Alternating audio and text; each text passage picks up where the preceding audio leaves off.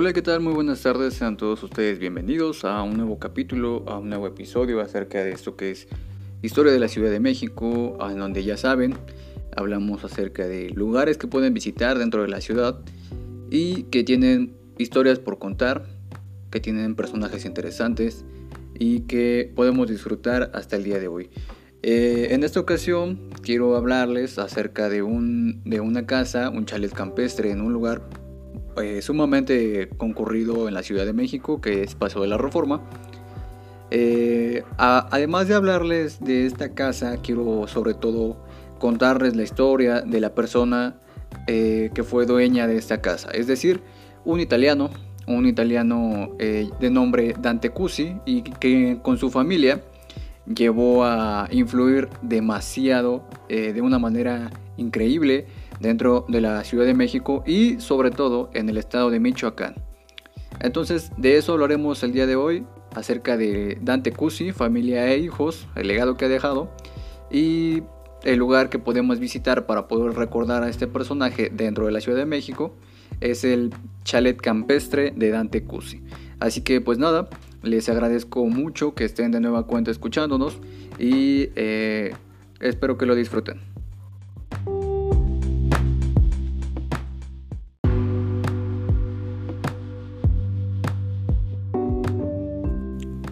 Como ya lo habíamos mencionado, vamos a hablar acerca de un personaje, pero eh, daremos antes de esto unos pequeños datos acerca de la construcción. Vamos a referirnos a la construcción como el chalet campestre de Dante Cusi o a la Fundación Caluz, que es lo que actualmente tiene en su interior. Este chalet es contemporáneo al Museo de Venustiano Carranza, en ambas construcciones datan alrededor de 1907 y 1908. El museo es un edificio bastante, bastante interesante y sobre todo, evidentemente, el personaje de Venustiano Carranza es, lo es aún más. Así que, eh, entonces, eh, es un lugar del que en, en, otra ocasión estaremos hablando. Regresemos a el Campestre. La construcción fue realizada para el empresario italiano Dante Cusi que para 1910 eran pocas, sino la única construcción, edificación que existían sobre el Paseo de la Reforma. Y esto se atestigua en diversas postales. Hay sobre todo una postal, una fotografía realmente interesante, realmente increíble, que es eh, una fotografía que se toma desde la columna en construcción del monumento a la independencia.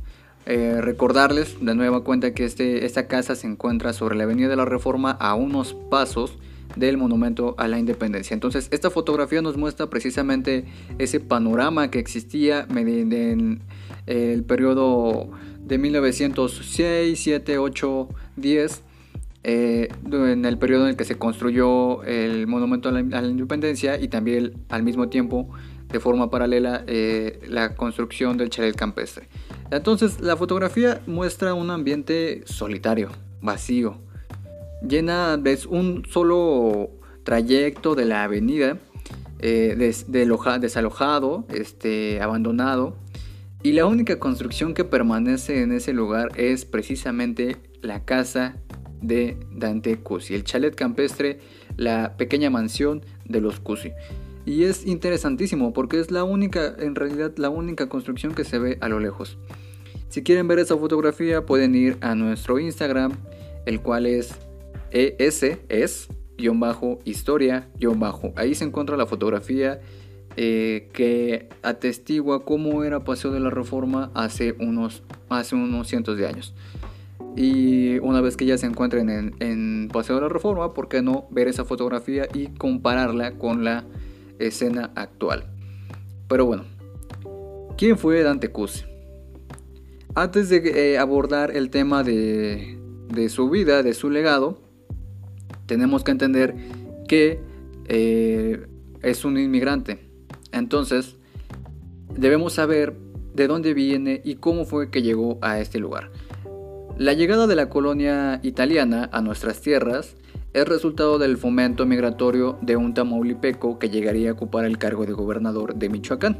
Estamos hablando del general José Manuel del Refugio González Flores, a quien apodaban Manco. y quien para diciembre de 1880 se haría cargo del gobierno de la República, es decir, presidente, durante los años de 1880 a 1884. Esto es a la sombra de Porfirio Díaz.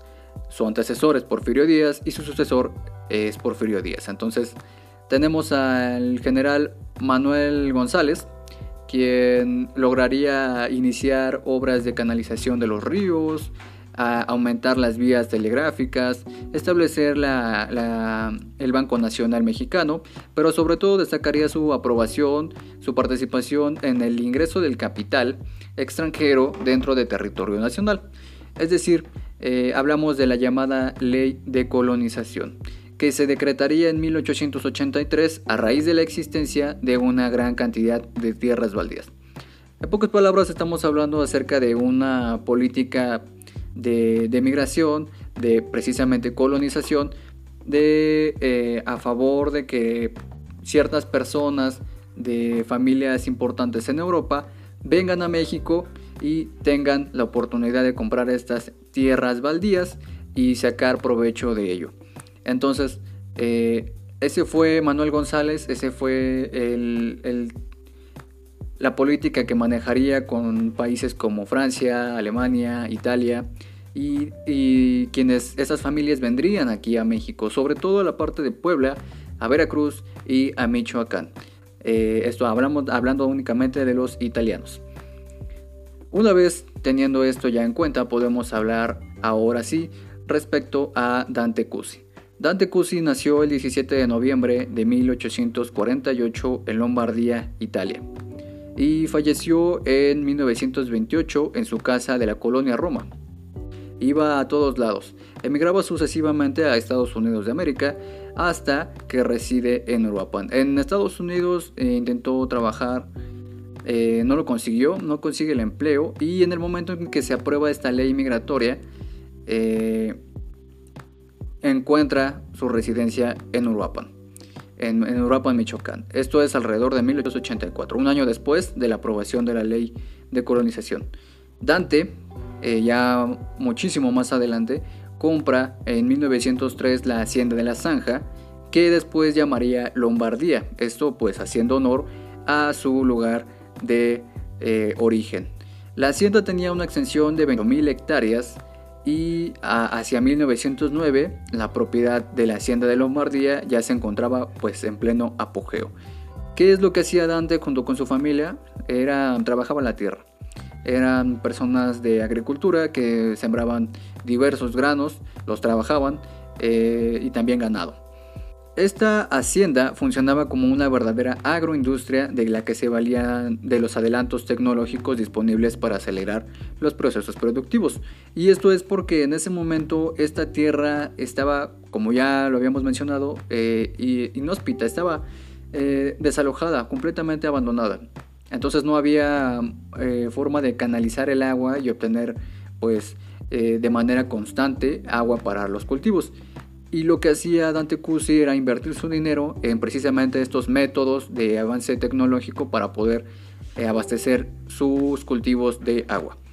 La hacienda El Capirio era un exitoso latifundio que comprendía 35.000 hectáreas en la planicie conocida desde la época virreinal como los Llanos de Antunes, que perteneció desde 1897 a la familia Velasco de la Piedad, originaria de la Piedad, Michoacán. Eh, este, esta hacienda, el Campirio, eh, sería comprada por Dante Cusi y eh, eso sería en 1910. En 1910 la sociedad Dante Cusi e hijos toma posesión de los terrenos de, la hacienda del Capirio mediante un contrato de compra-venta que estipulaba el pago de 275 mil pesos y posteriormente la propiedad sería bautizada con el nombre de Nueva Italia. Y es aquí donde tenemos ese, ese, punto importante en la vida de Dante Cusi. Llegas como un personaje, como un inmigrante a un país que te está abriendo las puertas. Pero le sacas el máximo provecho a esta oportunidad y no solo logras establecerte, sino que logras junto a tu familia establecer no solo una, sino dos haciendas productoras de lo que sea que tú quisieras sembrar, porque la tierra de Michoacán era, según Manuel González, rica para todo. Era, era, podía abastecer cualquier cosa que le sembraras. Entonces, eh, este es el personaje, este es Dante Cusi, este es un... Eh, empresario que buscaba hacer uso de la tecnología, que se valía de su fuerza, de su trabajo, para poder sacarle provecho a las tierras que tenía y eventualmente pues adquirir propiedades y seguir ganando dinero. La principal actividad de las haciendas Cusi era el cultivo de arroz y el procesamiento de la granza en el molino hasta dejar solo el grano pulido, listo para la venta. No obstante, también se producían otros cultivos como el ajonjolí, el maíz y el limón. Y este último es un eh, cítrico que nunca había sido explotado en gran escala en la región. Y, pues sería importante porque de nueva cuenta entra eh, la forma, este personaje que, que, nos impregna, ¿no? que nos impresiona. Dante Cusi dice, aquí no hay limones, vamos a sembrar limones. Entonces hace uso de, de nueva cuenta estos avances tecnológicos en la canalización de ríos, en el sistema de riego y logra producir una siembra de limones. Entonces eso es, es increíble porque los ríos que se encontraban cerca de la región no atravesaban directamente las haciendas que él tenía a disposición. ¿Qué es lo que hace? Pues canalizarlos lo cual implica un gran factor de dinero para poder desviar un río y dirigirlo pues de manera apropiada para así beneficiarse de, él, ¿no? Eh, tenemos que gracias a las circunstancias que se encontraba el campo y la geografía nacional desde mediados del siglo XIX y sobre todo el fomento migratorio de González, eh, poco a poco llegarían a Michoacán. Algunos ejemplos de esas familias son los Armella, Leboroni, Siso, Ragazzi, Ponti, Dada y Dodoli, que son familias que hasta la fecha se siguen estableciendo en ese lugar. Incluso un personaje eh, de la política, de la vida política de Michoacán, pues es eh, una descendiente de la familia Cusi, lo que es impresionante, ¿no?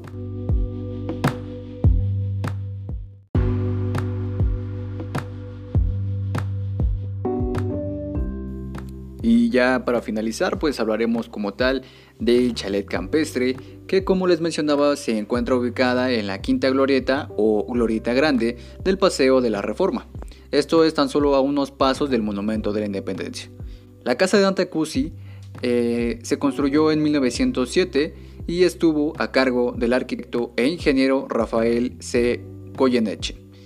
Eh, cabe mencionar que la residencia de los Cusi eh, hablamos de Teresa Armella Archinti y Dante Cusi Castoldi, eh, no fue primero esta construcción en la reforma, sino que fue eh, la casa que tiene por ubicación la tercera calle de Córdoba, número 59, esquina con Durango, en la colonia Roma. A pesar de ya contar con esta residencia, por alguna razón Dante Cusi y familia deciden eh, llevar a cabo la construcción de otra casa tipo chalet campestre en reforma. Entonces, Dante solicita la construcción del chalet en la actual avenida y entonces eh, Goyeneche, muy posiblemente inspirado por la construcción que ya existía de nombre Quinta Campestre de la familia Scherer, ubicada en el barrio de Miscuac de la alcaldía Benito Juárez, eh, de Goyeneche, perdón, decide usar pues varios de los mismos elementos que componen la casa para la construcción de la casa de los Cusi. Y es por ello que tienen grandes similitudes. Pero esta no sería la única fuente de inspiración, sino que también existen otros chalets que tienen pues bastantes similitudes, como son la casa de, los, de la familia Álvarez del Castillo en Guadalajara, que es obra del arquitecto Enrique Choistri. Esto es 1903. Pero también existen estas tipo eh, estas construcciones tipo Villa Baugeoisis eh, de alta popularidad en Francia, Alemania, Italia a finales del siglo. Eh, destacan por ejemplo la villa Selene para la familia Jocomelli, la villa Majoralle o la villa Forner de Fault. Eh, estas construcciones tienen similitudes precisamente por la forma pues más alta que otras casas y sobre el uso de diferentes formas geométricas para la construcción de cada una de las caras de esta casa. Para los Dante Cusi, Goyeneche escoge el esquema eh, en que la casa se desarrolla en derredor, de una torre mirador de seis pisos y es el eje compositivo del conjunto. Disposición similar a la de la casa de Scherer en Miscuac y ejecutada también por Goyeneche edificada con un sistema tradicional de muros portantes y pisos sobre vigas de madera.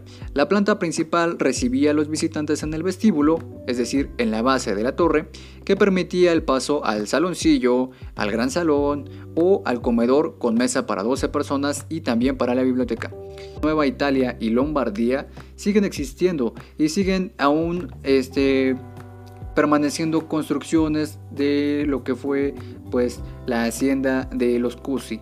Eh, ejemplos, algunas granjas, algunos establos, algunos este, almacenes donde se guardaba los granos de arroz, siguen existiendo en estas ciudades y sobre todo pues son ciudades que son este, visitables. Entonces a mí me parece, a mí me vuela la cabeza completamente pensar que una familia de italianos llegó aquí y se hizo productora de una industria increíblemente vasta que junto con los avances tecnológicos de la época logra cosas este, no esperadas como es la, plantación del limón que si bien eh, necesita una gran cantidad de agua pudieron resolver esos problemas para poder abastecer del recurso y del negocio.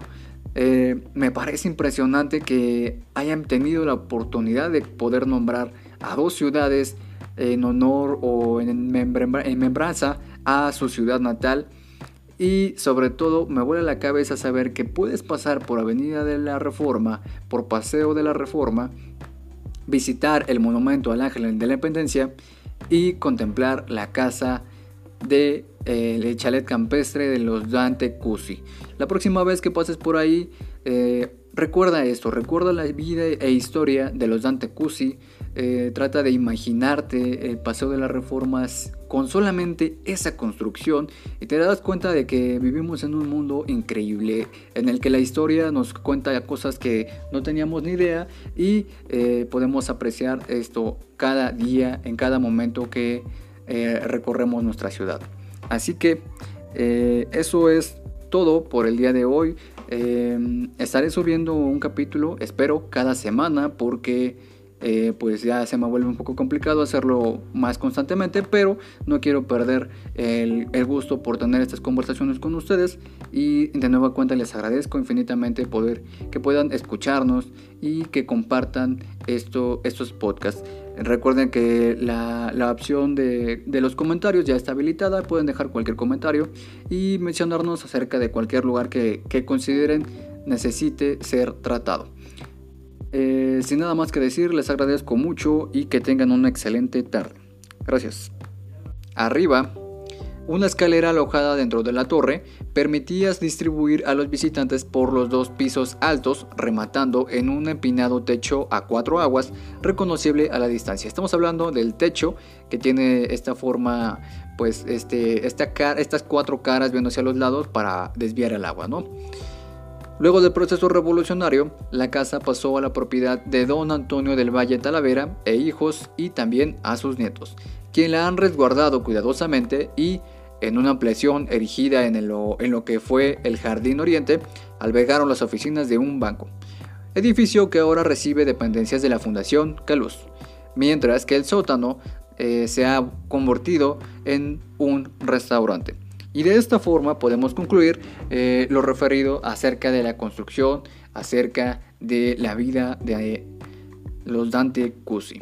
Que sin duda podemos hacer un conteo, un resumen de este, de este capítulo breve de hoy y decir que la familia italiana Dante Cusi junto con los demás, eh, las demás familias provenientes de la parte norte de Italia eh, contribuyeron en gran manera a la producción, al trabajo y a eh, la agroindustria de Michoacán en el aspecto eh, de que fueron beneficiados por el presidente de ese momento que es Manuel González, el Manco.